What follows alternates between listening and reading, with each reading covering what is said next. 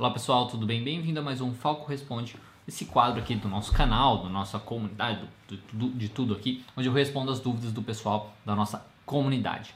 Lembrando, se você enviou a sua dúvida, confere na descrição aqui que você vai ver todas as dúvidas que eu respondi, tá certo? E aí tem um timestamp lá também certinho, onde você pode clicar naquele timestamp, naquele númerozinho e ir direto para a dúvida que você quiser olhar, tá certo? Se você não enviou sua dúvida, você gostaria de enviar para um próximo quadro da semana que vem ou das outras, é, funciona da seguinte maneira: toda quarta-feira, aqui no nosso canal do YouTube, eu faço uma postagem escrita pedindo, falando sobre o Falco Responde e tal, pedindo para o pessoal me enviar as dúvidas. Aí quem comenta nessa postagem, eu colho essas perguntas e respondo.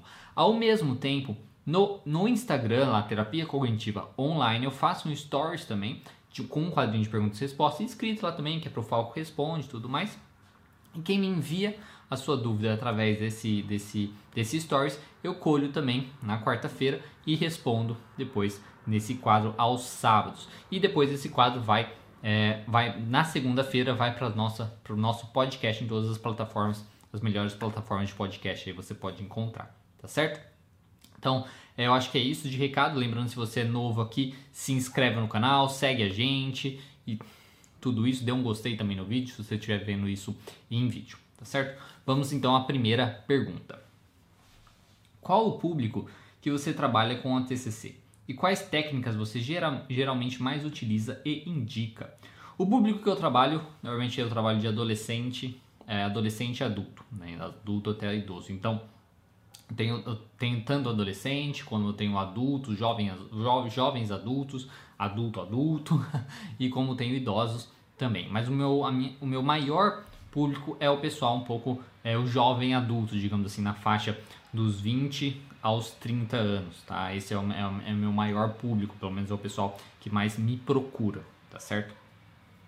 E é, qual, qual técnica você geralmente mais utiliza e indica, eu a técnica que eu mais utilizo são as técnicas que são necessárias ali para cada caso, né? Então, eu acho que a técnica mais utilizada na terapia cognitivo comportamental, que até muitos se questionam se é considerado uma técnica ou não, porque é bem padrão, né?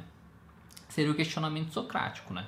O que eu mais utilizo, que é questionar, fazer o questionamento socrático, fazer o cartão de enfrentamento também, dar aqueles pensamentos, questionar tudo aquilo, e os experimentos comportamentais, né, de colocar em prática as coisas e ir testando e vendo ah, como aquilo afeta a pessoa, se ela se sente melhor, tudo mais, e colocando em prática e mudando os seus comportamentos, o seu dia a dia. Então é basicamente isso, esse é o meu público e isso é, são as técnicas que eu mais utilizo e mais indico utilizar, porque são as técnicas básicas da terapia cognitivo comportamental. E você entendendo bem o funcionamento dessas técnicas, você consegue usar elas em qualquer transtorno, de qualquer maneira. É, a próxima, eu tô, tô me controlando para não falar tá certo, tá? Por isso que eu parece que vou falar alguma coisa e eu não falo. Enfim, próxima pergunta. Como que se deve fazer a sessão de encerramento do tratamento? O, a sessão de, de encerramento, né? A gente costuma fazer é um processo, né? De encerramento, onde a gente vai avaliar tudo que o sujeito ganhou ali com a terapia. Então, basicamente, sim, quais, são, quais eram as queixas dele, o que e o que ele ganhou. Então, como ele era e como ele está. A gente vai fazer essa comparação, vai ver se a gente atingiu todas as metas, se tem metas novas, tudo mais. Né? A gente vai fazendo nesse sentido. Aí a gente é, então anota tudo isso também para digamos que fique ainda mais é, forte, né? Tipo, ah, eu pensava dessa maneira, agora estou dessa maneira por conta disso. Ele precisa entender também o que, que ele fez para estar tá melhor, para conseguir atingir suas metas, tá certo? Porque é muito importante ele compreender isso, tá? O que, que ele fez para conseguir aquilo. Porque se ele acha que, tipo assim, ah, eu consegui por conta da terapia, tipo, ele, ele, ele acha que é a terapia que é o responsável, é, ele, vai, ele não vai aprender realmente, aquilo ele não vai conseguir levar para o longo prazo. Ele precisa entender o que ele fez, o qual é o comportamento que ele teve diferente, o que ele fez de diferente para conseguir melhorar, para conseguir atingir as suas metas. Porque ele entendendo isso, aí ele consegue levar para o médio e para o longo prazo essa melhora e para outros problemas que possam surgir. Tá? Então, às vezes, escrever tudo isso pode ajudar bastante. E aí a sessão de encerramento é essa. Então a gente vai fazendo dessa maneira, a gente vai espaçando as sessões, passa, por exemplo, para quinzenal, depois passa para mensal e vai indo até que quando a gente vê todas as metas, vê como o sujeito está tá bem lá já por, por vários, é, vários meses, está bem, tudo tranquilo, e aí encerra, tá? Não tem nenhum é, segredo, tá? Não existe uma, uma regra também específica, deve ser assim que você faça a sessão de, de encerramento. Eu acho que é importante é fazer essas coisas de você avaliar os ganhos, né? reconhecer os ganhos, avaliar isso, entender o que, que ele fez para melhorar é, pre, é prevenir recaídas também, que a gente fala, né? Que essas coisas, fazer isso de avaliar o que, que ele fez, como ele ganhou e tudo mais, isso ajuda a prevenir recaídas. Então é isso, esse processo que a gente faz e aí encerra, né? Fala qualquer coisa, entra em contato e pronto, né? Não tem muito segredo. Próxima pergunta. Qual leitura você indica como tarefa de casa para paciente com pouco repertório em habilidades? Aí tá cortado aqui, tem que olhar agora no, no celular, deixa eu ver. Qual leitura você indica como tarefa de casa para pacientes com pouco repertório em habilidades sociais? Bom, eu não costumo é, indicar necessariamente alguma leitura tá, específica. Eu gosto de fazer a psicoeducação ali mesmo no, no consultório. Eu gosto de eu, na realidade, buscar as leituras e tudo mais, e aí eu trabalhar aquilo no, no consultório é, com o paciente. O que eu uso é o livro lá do, do, do do cabelo, né, que é o habilidades sociais, e tem o do, dos Delpret também, que falam sobre habilidades sociais e tudo mais. Então eu leio o livro, vou buscar naquele conteúdo e aí transmito de uma maneira de psicoeducativa para o paciente, porque muitas vezes ele lê aquilo, não vai ser muito diferente dele ler qualquer livro, sei lá, de é, autoajuda e ele não aplicar. Então às vezes é mais interessante eu processar, pelo menos essa é a minha visão, tá certo? Eu processar aquele conhecimento, eu processar aquela coisa e passar para ele de uma maneira onde eu já coloque para ele na prática o que, que ele precisa fazer, como fazer diferente, coisas nesse sentido. Uma coisa que às vezes eu passo para o paciente para ele dar uma olhada e tal, é coisas sobre assertividade. Tá? E tem uns textos lá sobre assertividade, por exemplo, que aí eu passo esse texto para ele, para ele dar uma lida, para ele entender o que é assertividade, para ele tentar reconhecer o porquê que ele não é assertivo, o que, que impede ele de ser assertivo e coisas nesse sentido, para ele aprender a desafiar os pensamentos dele que fazem isso, impedir ele de ser assertivo, o que, que ele ia ganhar sendo mais assertivo e tudo mais, tá? Então é mais ou menos isso que eu costumo fazer, mas não existe nenhuma leitura específica que eu indique para os pacientes. Eu gosto muito mais de eu investigar isso e depois é, é, falar com ele sobre isso principalmente porque no, nas experiências que eu tive inicialmente, no começo do, do trabalho terapêutico, dos trabalhos terapêuticos, que quando eu fazia mais isso de indicar leitura de algum texto seria importante e tal, eles não liam, né? Pelo menos a maioria do, dos meus casos eles não liam, né? É, então era uma coisa que perdia um, um, tempo, tá? Porque daí tipo combinava para ler então durante a semana, não lia, aí ficava na sessão, era o combinado, digamos assim, era para é, discutir aquilo né, durante a, a, próxima sessão. E aí, quando não lia, então eu tinha que fazer eu mesmo aquele processo. Então eu comecei a, a não fazer mais isso e eu mesmo começar a fazer esse processo de cara. Eu acho que é, pelo menos foi, foi melhor para mim, tá certo? Próxima pergunta. É, um paciente que toma floral indicado pelo médico, indicação médica, mas não dá resultado. Sugerir retorno para mudar. Sugerir retorno ao psiquiatra para mudar a medicação, mas o paciente prefere floral como reagir? É, essa coisa do floral não é muito diferente, é, questão homeopática também, né? É, é difícil isso porque é muito relacionado com as crenças né, do paciente que ele tem sobre aquilo. Por quê? Se ele toma aquilo para ele, seja o floral, seja a homeopatia, o que seja, e aquilo funciona para ele, né, ele se sente bem tomando aquilo, ele sente uma melhora, ok, né? Segue em frente com a vida, não tem problema nenhum. Agora, como você coloca, ele toma floral, mas não dá resultado, né? Aí é uma coisa muito complicada, né? O que a gente tem que tentar fazer ele, ele refletir é pensar assim, olha, você antes do floral, digamos assim, você agora com o floral, existe muita diferença? O que que, né, é, teve alguma diferença? O que que fez né, essa diferença, se teve, né, a diferença, para ele tentar entender a, a, a validade disso, né? Ao mesmo tempo, tipo, é, ele, ele, que nem você sugeriu o retorno no psiquiatra, mas ele prefere o floral. Aí você tem que talvez tentar trabalhar com ele também o preconceito que ele possa estar tá tendo com medicações, né, com as medicações psiquiátricas. E aí é conversar, entender quais são os seus medos. Ah, é o medo de ficar dependente, o medo de achar que eu sou louco, né? Que muita gente tem isso. Um, ah, eu vou tomar esse remédio vão achar que eu sou louco. O medo de ficar grog, de ficar meio assim, de perder as coisas. Então precisa avaliar todas essas questões dele e, e, e, conversar, desafiar esses pensamentos que ele tem, esses medos, esses anseios que ele tem sobre a medicação psiquiátrica. Porque a maioria das medicações psiquiátricas que os psiquiatras passam, sei lá, antidepressivo e tal, não causam grande mudança na, na, na, vida da pessoa no sentido do mal, né? De, de causar algum mal-estar. Causa, assim, às vezes, do, até a pessoa se ajeitar com aquela medicação, isso assim, né? Pode causar um mal-estar. Só que no dia a dia, não. A pessoa sim, simplesmente vive ali seu dia a dia sem problema algum, não tem grande é, impacto negativo na sua vida. Né? Agora, se é ansiolítico tal, tem um pouquinho mais de impacto, mas também é uma coisa que dá para ir se ajeitando. Então, tem que tentar avaliar bem isso, sabe? Como a pessoa era, como a pessoa tá hoje e o que, que ela ganharia se ela testasse aí o uso de medicações psiquiátricas. Aí fazer toda essa avaliação, fazer a avaliação dos medos dela tudo mais e ver se ela consegue ir. E, e, e, tentar forçar um pouquinho ela aí no, no psiquiatra para conversar com ele sobre isso da medicação também. Porque o seu papel você pode trabalhar com isso dos medos dele e tudo mais, mas quem vai é, realmente falar sobre as medicações, sobre a ideia até mesmo do floral, é o próprio psiquiatra, que eu acho que pode dar uma fala um pouco mais. É, um pouco melhor né, sobre isso, sobre as medicações, o, o efeito disso, o efeito do floral e coisas nesse sentido. Né? Não é uma coisa fácil de se fazer isso, tá? Principalmente dependendo da crença do paciente sobre as medicações e sobre isso do floral, né? Mas trazer as evidências pode ajudar bastante, tentar trabalhar com esses medos dele, que às vezes são é, muito catastróficos, muito exagerados a respeito das medicações psiquiátricas.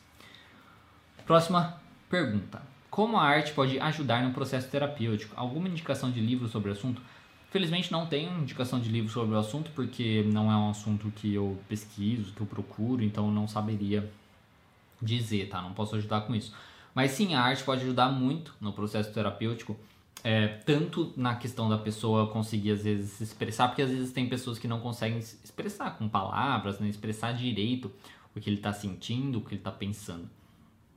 E através da arte, às vezes ele pode fazer isso, tá? Então, num primeiro momento, a arte pode ajudar, ajudar nesse sentido. Vamos supor, uma pessoa que desenha bem, ela pode desenhar como ele se sente, ele pode desenhar o que ele está pensando, né? Coisas assim. Ele, através da música também, ele pode fazer isso, né? Então a arte pode ajudar primeiramente nessa questão de expressar. Depois ela funciona como uma, uma maneira de você também canalizar as suas emoções, de você aprender a regular bem as suas emoções. Uma pessoa que está muito triste, por exemplo, ela escrever uma poesia, ou ela escrever uma música, ou ela pintar, né, fazer coisas assim, isso pode ajudar ela a se sentir melhor. Ela canaliza aquela energia, ou aquela tristeza, ou aquela raiva, ou aquela ansiedade naquele quadro, naquela música. Isso ajuda ela a se sentir melhor porque ela coloca para fora, ela cria algo também, né? Querendo ou não, a arte criada com a emoção aí, ela, ela tem um, um valor maior para a pessoa e também pode ter pode ser melhor, mais significativa. Então ela serve também para isso, tá? Então ela ajuda no processo terapêutico para para essas duas coisas, tanto para expressão dos sentimentos e tal, como também para a pessoa se sentir melhor. Então ela pode ajudar muito sim no processo terapêutico, tá certo? Isso em tudo, desde música, desde pintar, desde lá, artesanato também, porque ajuda tanto na, como eu disse, na questão da, de canalizar, da pessoa aprender a se regular, regular melhor as suas emoções, como também do foco, porque se ela está focando lá, porque querendo para produzir alguma coisa, ela precisa focar, ela precisa focar no que ela está fazendo. E ela focar no que ela está fazendo tira ela um pouquinho daqueles pensamentos catastróficos, daqueles pensamentos exagerados que deixam ela muito mal. Então, pode ajudar muito sim no processo terapêutico, mas infelizmente eu não teria nenhum livro é, sobre o assunto para poder indicar. Próxima pergunta: Como ajudar alguém com, com depressão, segundo a TCC? Bom, a depressão é uma coisa bem. É, é uma doença complicada, né? Porque o, o, os pensamentos da pessoa depressiva envolvem a questão dela, dela ser uma pessoa insuficiente, dela ser uma pessoa incapaz, dela achar que os outros vão se afastar dela por algum motivo, dela achar que o mundo é, meio que está contra ela também, de alguma maneira, ou que o futuro, né, que as coisas não vão melhorar, que as coisas nunca vão melhorar, que até hoje não melhoraram e tudo mais. Então, ela é uma coisa bem é, difícil, né? Porque ela se baseia muito nas experiências que ela teve e muitas das experiências meio que comprovam um pouco seus pensamentos na cabeça dela. Então, o que a gente precisa fazer é mostrar que apesar das experiências ruins, das experiências negativas que ela teve, não significa é, aquilo não necessariamente é verdade. Tá? Então é uma coisa, não é uma coisa fácil de se fazer, mas o que a gente precisa fazer também é que ela, ela crie experiências novas. Né? Então, por exemplo, na ideia de amigos, se ela acha que os amigos é, não gostam dela, coisas assim, a gente precisa que ela desenvolva, às vezes, é, ter mais contato com os amigos, ou desenvolva novas amizades, coisas assim, para tentar contrapor aquilo, aquele pensamento, aquela ideia de que as pessoas não gostam dela ou que as pessoas querem se afastar dela. Então ela precisa de experiências, ela precisa de, ela precisa de provas que mostrem que ela está exagerando, tá? Então podem ser provas concretas nesse sentido de experimentar o mesmo de comportamento, de fazer ela fazer as coisas e ela ver que é diferente do que ela imaginava. Ou pode ser buscando com seus próprios pensamentos, com as evidências que ela já tem, só que ela não consegue perceber, porque às vezes a visão dela só está ali no negativo, ela não consegue ver todo, o todo. E aí na, na discussão ali, na, da, da terapia, você vai ajudar ela a tentar ver as coisas como um todo, ver o outro lado das situações. E não só a, a parte negativa, só onde ela foca, ela tentar enxergar as outras coisas tá? mais positivas ou mais funcionais, mais real, de uma maneira mais realista as coisas. Na questão de visão de futuro, é mostrar para ela que, por exemplo, é bem provável que ela já passou por situações parecidas, mas superou. É bem provável é entender que as coisas sempre são ciclos, né? Que, que é, vai e vem, né? Vai e volta. Então, ela já, como disse, já passou por algo parecido, já superou. Outras pessoas também passam por algo parecido e superam.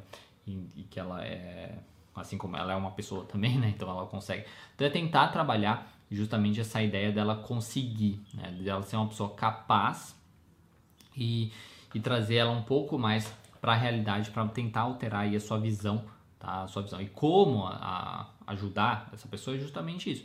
É questionando os seus pensamentos, tá? Avaliando os pensamentos dela, trazendo, buscando evidências que mostram isso e fazendo ela ter comportamentos também para se sentir melhor, porque normalmente uma pessoa depressiva quer ficar mais em casa, quer ficar na cama, não quer levantar, não quer trabalhar, não quer fazer nada dessas coisas, que não sente a vontade. Aí você, a gente precisa trabalhar a ideia dela fazer as coisas que depois ela vai se sentir melhor. Não é, por exemplo, eu preciso me sentir melhor para fazer as coisas. Não, eu preciso fazer as coisas para me sentir melhor. Isso é muito importante. Então, fazer atividade física, seja para você na atividade física você foca em outra coisa. Na atividade física muitas vezes está relacionado com outras pessoas, então você cria socialização também, isso é muito positivo.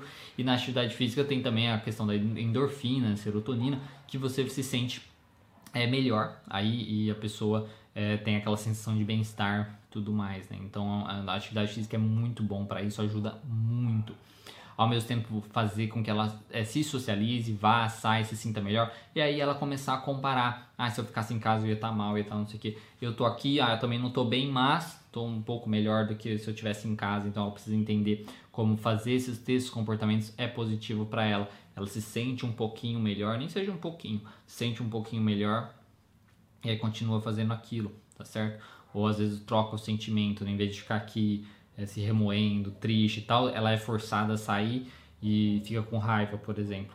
Às vezes é melhor sentir é, é, essa raiva, pelo menos ela foca um pouco em outras coisas, do que ficar ali na melancolia, naqueles pensamentos negativos e tudo mais. Então é na questão comportamental da pessoa ir voltando ativa, fazendo as coisas, não parar o que ela estava fazendo, isso é muito importante para ela se manter ali naquela estabilidade, ao mesmo tempo que a gente vai trabalhar com seus pensamentos disfuncionais sobre ela mesma, sobre o mundo e sobre o futuro, certo? Espero, é, não sei se ficou claro, mas enfim, é assim que a gente trabalha. Daí vai depender muito do, do conteúdo de cada paciente, tá? Não existe uma, uma maneira, uma regra para todo mundo, vai depender muito de conteúdo de cada paciente, vai depender muito do nível aí da depressão de cada paciente e aí, dependendo do nível, é muito importante o uso da medicação também para o paciente se sentir um pouquinho melhor com a medicação para ele poder se sentir um pouco mais apto aí a fazer o desafio dos pensamentos e enfrentar situações que é, vai causar o bem-estar dele depois. Próxima pergunta. Os estudos científicos apontam que os benzodiazepínicos, em geral, não devem ser usados por longos períodos de tempo. Entretanto, meu psiquiatra insiste em receitá-los continuamente, tenho ansiedade e síndrome do pânico. Infelizmente, é, venho tendo muitos prejuízos, como lentidão, problemas de memória e dificuldade de concentração. Me sinto mal por estar, por estar, por, por usar um medicamento que me causa tanto desconforto. Como lidar com essa situação? É, isso de dos benzodiazepínicos não, não ser usado por um longo período de tempo é tipo um longo período de tempo mesmo, tá? Não é uma coisa. É, vai depender quanto tempo que você está usando essa medicação, né? Tem que avaliar nisso, né? Não ficar tão encanado nesse sentido, tá? A gente está falando de longos períodos bem longos, né? E nessa questão de você se ter os prejuízos, que nem você fala, a dificuldade da memória, a dificuldade de concentração, lentidão, isso é uma coisa que você tem que conversar com o seu psiquiatra, porque às vezes até mesmo dentro das medicações aí é, para ansiedade, às vezes existem outras medicações que não te causem tanto esses efeitos, ou talvez alterar. É, é, é difícil eu falar isso, tá? Eu como psicólogo falar isso, mas o, o, é o psiquiatra que tem que fazer essas avaliações. Mas o que eu costumo ver, pelo menos no consultório, é o, o pessoal fazer às vezes alterar o horário, aí o psiquiatra que fala, né? Ele que tem que falar isso de alterar o horário de tomar a medicação para para se sentir, para mudar aí, não, não ter um efeito tão grande na, na atividade que o sujeito faz, ou combinar com o uso de outra medicação, tá? Então, assim, é complicado eu falar isso para você, tá? É, na realidade, o psiquiatra que tem fazer essa definição. Então, ele é o melhor profissional para isso, então converse mais com ele sobre isso tá? Converse com ele sobre isso mesmo. Fala que tá te incomodando demais, tá te causando muito mal-estar, sei lá, né? Explique realmente a situação. E então assim, não sei se você falou isso para ele, tá? Porque precisa falar, tá? Você precisa comunicá-lo que tá mal, que tá te atrapalhando e coisas assim. Aí vai vendo, né? E às vezes tudo bem, às vezes a medicação pode causar todo esse mal-estar. E aí você às vezes tem que também pesar. É, eu ficar sem a medicação se vamos supor, se o psiquiatra fala, não, não vou mudar, não tem, não tenho que mudar, vai ser assim e ponto final, né? Vamos supor. Aí é, é pesar, né? Tipo, ah, eu continuar com a medicação e ficando isso, ou sem a medicação e tendo ansiedade, pânico, né? O que que, que, que é pior, o que, que é melhor, fazer esse peso. Ao mesmo tempo, né, o que tem que te perguntar é, você faz psicoterapia? Né? Porque se você está preocupado com a ideia de você tomar a medicação por um longo período de tempo, a, a, psicoterapia é a única maneira de você conseguir aprender aí as habilidades, aprender a lidar melhor com as situações e conseguir tirar essas medicações aí no médio e longo prazo. Tá? Então faça uma psicoterapia, isso é muito importante para que você consiga superar isso de uma maneira é melhor, tá? É no, no longo prazo. Então, como lidar com essa situação? É conversar com o psiquiatra. Não existe outra maneira de você lidar com essa situação, tá? Ou você conversa com o psiquiatra ou não, né? Você conversa com seu psiquiatra e vê o que dá para fazer se é uma coisa que realmente tá te causando muito desconforto, tá te atrapalhando no seu dia a dia também, tá? Porque assim também, ah, eu, sou ansioso me atrapalha. Ah, mas daí eu vou tomar a medicação, mas aí a medicação me atrapalha também. Tipo, vamos supor, ah, eu, eu tô trabalhando, tô ansioso, aquela, aquela ansiedade me atrapalha a, a trabalhar. Tá, vou tomar medicação. Aí eu tomo a medicação, me dá lentidão, dificuldade e tal, isso me atrapalha a trabalhar. Então, assim, né? Aí você está trocando uma coisa que, que não tem muito sentido. Tá? Por isso é a ideia da psicoterapia para te ajudar a melhorar com a questão da ansiedade, tá? Não depender tanto da medicação aí no longo prazo, certo? Então a psicoterapia vai te ajudar nisso.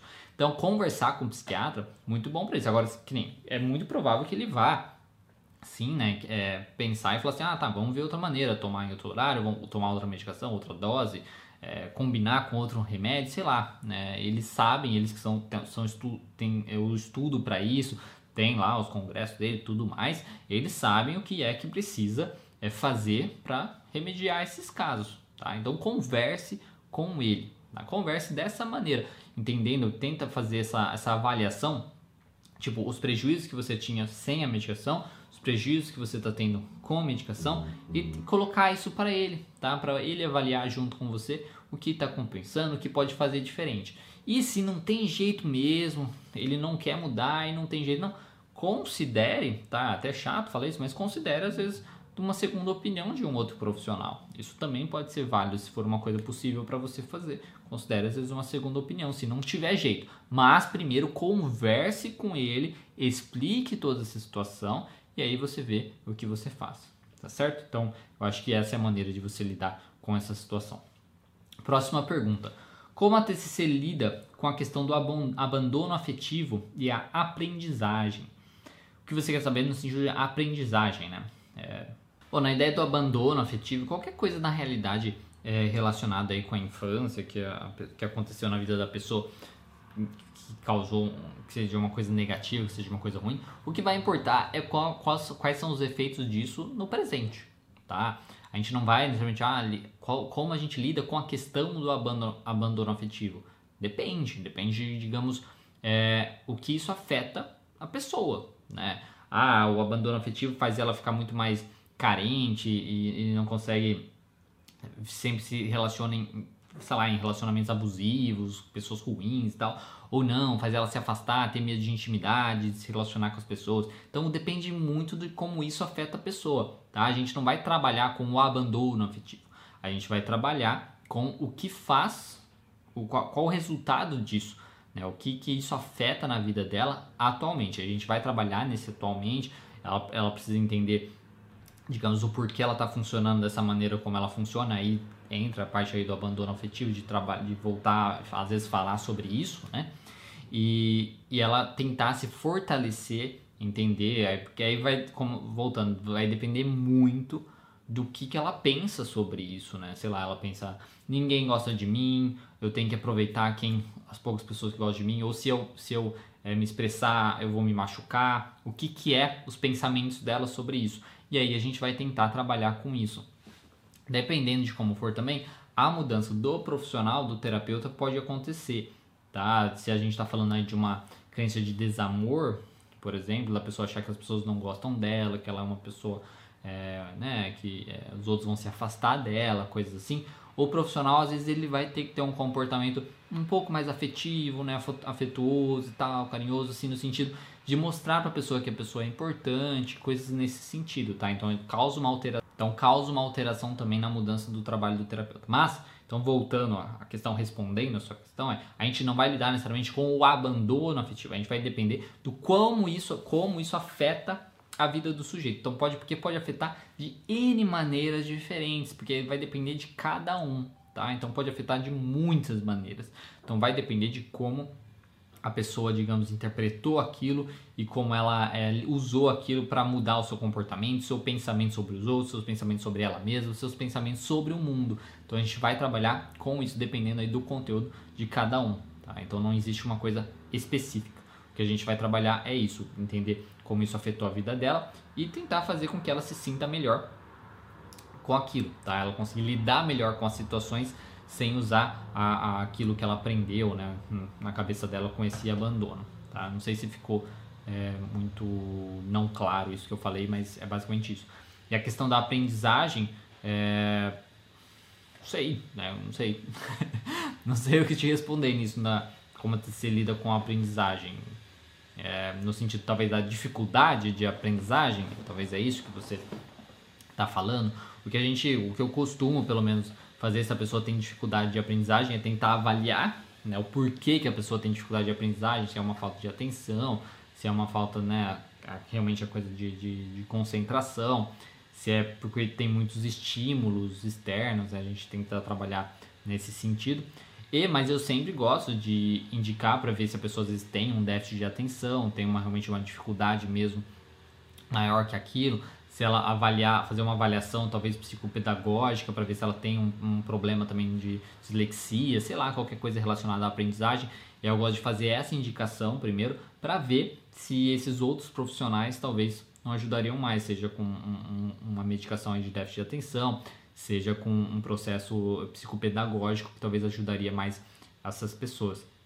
Agora, se avalia que não tem nada disso, nada mesmo, é realmente uma questão da pessoa mesmo, dos estímulos, do ambiente, aí a gente trabalharia isso, tá? A gente trabalharia a questão dela aprender a focar mais, mais no presente, desviar mais tanto dos seus pensamentos aí disfuncionais, tá? desviar mais dos seus pensamentos disfuncionais do que faz ela viajar muito, né? Voltar a focar no presente Ao mesmo tempo que a gente vai trabalhar, às vezes, a questão do ambiente, tá? Coisas para que não distraiam tanto ela. Por exemplo, o celular, deixar o celular desligado, desligar a internet, coisas nesse sentido que podem ajudar ela, tá? Isso são exemplos, mas vai depender também de cada caso, tá? Eu, desculpa não ter respondido muito bem, o, talvez exatamente o que você queria nas suas duas, é, dos seus dois questionamentos, mas é basicamente isso que eu tenho é, para responder. Então, na respeito do abandono, a gente não vai lidar necessariamente com abandono, a gente vai lidar com o que isso causa, tá? Com o que esse abandono causou na pessoa, o comportamento que ela tem hoje que é muito disfuncional, que causa sofrimento e causa prejuízo nela. A gente vai tentar fazer com que ela mude esse comportamento, que ela se sinta melhor, que ela tenha pensamentos mais funcionais. Fazendo isso, isso vai ajudar no, na, na questão do abandono dela, tá certo? E na questão da aprendizagem, eu gosto de fazer uma avaliação primeiro com outros profissionais para ver se está tá tudo ok, né? Se a pessoa, digamos, é normal, tá tudo certa, é realmente só uma questão de habilidades novas que ela, novas que ela pode, pode aprender.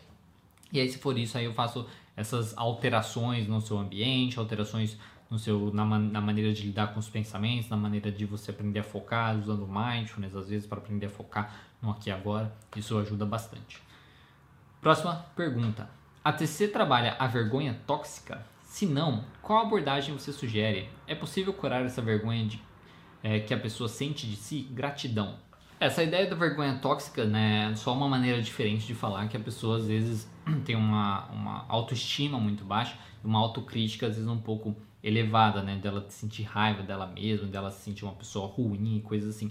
Entraria muito na terapia cognitiva é, nas crenças de às vezes desvalor, né, dela ser uma pessoa menos às vezes que as outras, por conta de tudo isso. Então, assim, ela trabalha a vergonha tóxica, trabalha, trabalha no sentido de quais pensamentos o sujeito tem que ele fa que faz com que ele se sinta mal a respeito de determinada situação, ou os pensamentos que ele tem sobre ele mesmo. A gente vai fazer essa avaliação, saber se são reais, saber avaliar a veracidade disso, né? avaliar as provas que ele tem a favor, as provas que ele tem contra esse pensamento fazer experimentos aí para fazer a pessoa ver que talvez as coisas possam ser um pouco diferentes do que ela acredita. Então, sim, a gente trabalha normal, porque como eu disse, é só uma maneira diferente de você falar que é uma pessoa que se, que se é, desvaloriza, né? Uma pessoa que se desvaloriza e aí tem uma autoestima baixa também em relação a isso. Então ela é, trabalha sem problema nenhum. E se é possível curar essa vergonha, é que é difícil a gente falar da questão da cura, né? Porque seja, por exemplo, autoestima ou isso da pessoa ter um desvalor muito alto, é uma coisa que foi construída durante a sua vida, sua infância, e que pega muito, né? Que é muito, muito forte na nossa vida. A gente pode sim aprender que a gente é mais capaz do que a gente imagina, aprender que a gente é mais do que a gente imagina, que a gente às vezes é pelo menos é igual ao outro, a gente não precisa ser melhor que os outros, mas pelo menos que a gente é igual ao outro, que a gente tem o direito de errar, que a gente tem o direito de fazer coisas é, negativas, desde que a gente aprenda com isso, tá? Então, a gente pode aprender tudo isso e se sentir melhor com certeza. Mas como é uma coisa que foi assim num, em, momentos muito. Porque a infância é uma coisa muito forte, muito significativa. Todas as experiências que a gente tem na infância, na maioria delas, elas têm um impacto muito grande, elas fixam muito no nosso, nosso ser, né? Elas desenvolvem, como eu sempre falo, nas nossas crenças é, disfuncionais, nossas crenças funcionais também, mas enfim, nossas crenças centrais. Então elas formam e fortalecem muito essas crenças centrais. Então é uma, como uma experiência muito forte, muito assim, é uma coisa que é, vai, digamos, estar com a pessoa por muito tempo da vida dela. Tá? Então, muito tempo da vida dela, a pessoa vai ter sim essa experiência de ficar, às vezes, se questionando sobre isso e tudo mais. Então, ela vai passar por isso de se questionar.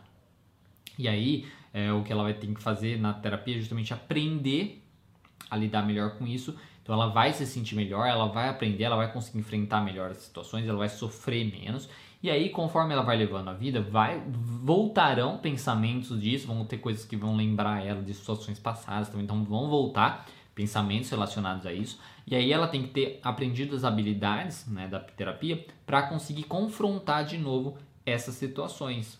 Tá? Então ela vai confrontar de novo essas, essas situações, esses novos pensamentos.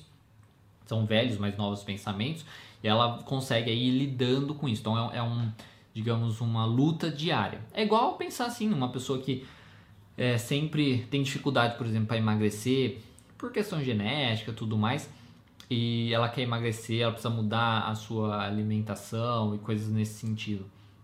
Ela muda a alimentação e emagrece.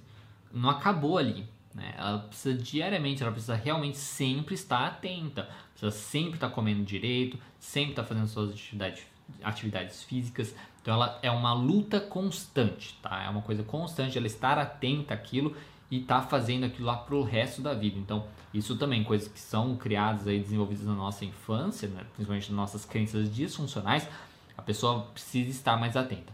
Fica mais fácil de fazer isso com o tempo, até mesmo nessa questão, por exemplo, da dieta. Fica mais fácil de fazer com o tempo. Conforme a gente vai mudando nossos comportamentos, a gente vai tendo um feedback positivo daquilo, vai diminuindo a nossa vontade de fazer de comer, coisas assim, ao mesmo tempo que vai diminuindo essa força desses pensamentos disfuncionais. Mas eles vão aparecer. E a gente vai estar, tá, mas a gente vai estar tá mais forte, a ideia é estar mais forte de conseguir combatê-los, mas é uma luta é diária. Então, não é, é difícil falar da palavra cura, né? vamos, é, vou me curar disso, mas é mais a questão de você aprender a lutar contra isso e ir lutando aí pro resto da sua vida, se sentir melhor, e aí vai ficando cada vez mais fácil essa luta, mas você vai ter que manter essa luta, tá? É uma coisa constante. Próxima pergunta. Existe semelhança entre a TCC e o coaching, visto que os dois têm sessões estruturadas, são breves e focadas em objetivos? É uma coisa que, porque assim, na, na o coaching, né, de uma maneira geral, ele tem vários, né? Esse é o, é o problema, digamos assim, do coaching, né? O coaching ele não tem uma coisa específica. É, existe o, coach, o coaching, coaching, né? O coaching é muito baseado na, te, na terapia, na psicologia positiva, né? Então, aí é, é, é, bem mais relacionado à terapia. Mas tem alguns coaches que é tipo, aí começa a inventar coisas, né? Coaching quântico, coaching de, de mudança de DNA, né? Umas coisas viajadas assim, né?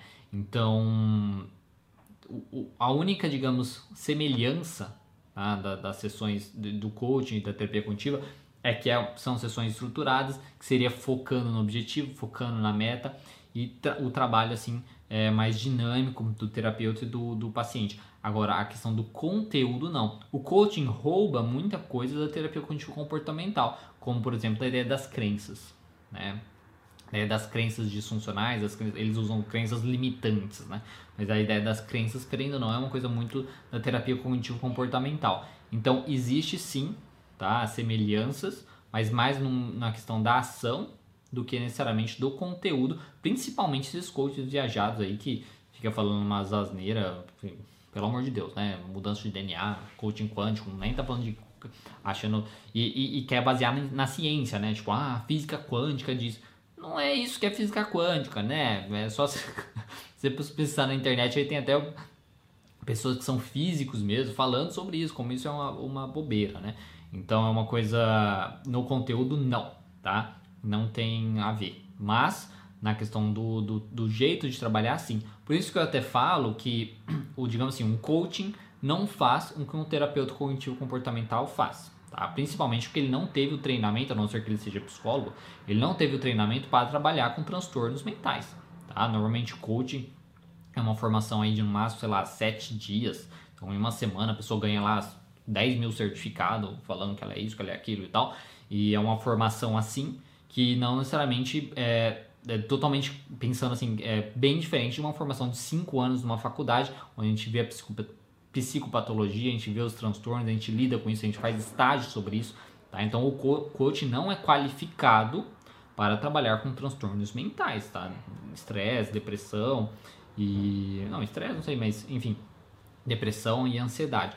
A psicologia, sim. Então, como eu costumo falar nesse sentido. Então, assim, uma pessoa que é só, só coaching, não, não fez psicologia, não fez nada, essa pessoa não é qualificada para isso. Ela faz aquele trabalho dela. Ela não consegue fazer o trabalho de um terapeuta cognitivo ou de um psicólogo. Mas o terapeuta psicólogo, é, é, o terapeuta cognitivo ou até mesmo um, um, psicólogo que seja da psicologia positiva, por exemplo, como muitas coisas do coaching hoje usam da psicologia é, positiva, ele faz o trabalho do psicólogo e também consegue fazer o trabalho do coach. É que infelizmente as pessoas têm um certo preconceito com o psicólogo, tá? Isso no, no, mundo inteiro, mas aqui no Brasil também isso é muito forte, tá? A ideia do psicólogo ser uma coisa considerada de louco O, é muito mais é, bonito, né? Mais é, chique você falar que faz coaching do que você falar que você faz psicólogo, tá? As pessoas têm um pouco disso.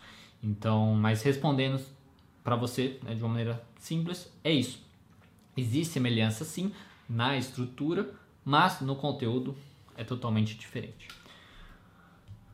Próxima, próxima e última pergunta. Olá, tudo bem? Apenas a teoria de Aaron Beck é utilizada na prática da TCC ou outras teorias cognitivas também são usadas, como por exemplo a teoria social cognitiva de Albert Bandura. É, a terapia cognitiva, né? Porque quando a gente fala assim, é, tem a gente fala das ondas, né? As ondas de terapias cognitivo, das terapias comportamentais. Seria a primeira onda seria as terapias comportamentais. Aí tem a segunda onda que são as terapias cognitivas, que é entra o Beck, entra o Albert Ellis, também com a TREC. E tem as terapias da terceira onda, que é a terapia do esquema, a DBT, a ACT, enfim, várias outras é, terapias. Então, a, na terapia cognitivo-comportamental, na realidade, assim, você pode trabalhar em, digamos, pegando coisas de qualquer uma dessas outras terapias. Né? Você pode trabalhar com tudo isso. Porque, por exemplo, começou como terapia cognitiva. Aí o Beck gostou das partes, da parte comportamental, da terapia com, é, comportamental, e pegou essa parte comportamental, tá? E formou terapia cognitivo-comportamental. Então, sim, você pode utilizar, é, digamos, outros elementos de outras terapias cognitivas aí para você trabalhar. Tanto é que por exemplo, a gente tem a terapia do Beck, mas muitas pessoas, como eu mesmo, utilizam coisas da terceira onda, que seria a parte do mindfulness, a parte da aceitação, tá? Por exemplo, isso é uma coisa que é usada é muito, né, no, hoje em dia. Então, a gente pode pegar isso, ah, vamos pegar esses elementos da aceitação e trazer para cá e eu posso utilizar sem problema nenhum, tá? Então, na prática você pode usar todas essas, tá? É, não tem um, um e, e, e, sinceramente, né, você pode usar qualquer linha terapêutica tudo misturado, não, não, quer dizer que vai dar certo, mas você pode, nada te impede é, de fazer isso, certo? Então, sim, você poderia usar a teoria social cognitiva misturando aí com os elementos da terapia cognitivo comportamental, desde que tenha, né, o seu é, meio termo aí, onde, onde realmente combine a, o que você vai usar disso para você colocar ali na prática. Se for uma coisa tipo nada a ver, aí fica meio estranho, né? Mas imaginam, né? Porque a teoria social é cognitiva, sinceramente eu não conheço. Mas se tiver coisas é, em comum que pode ter, né? Se tiver coisas em comum aí, com certeza você pode usar sem problema nenhum, tá certo?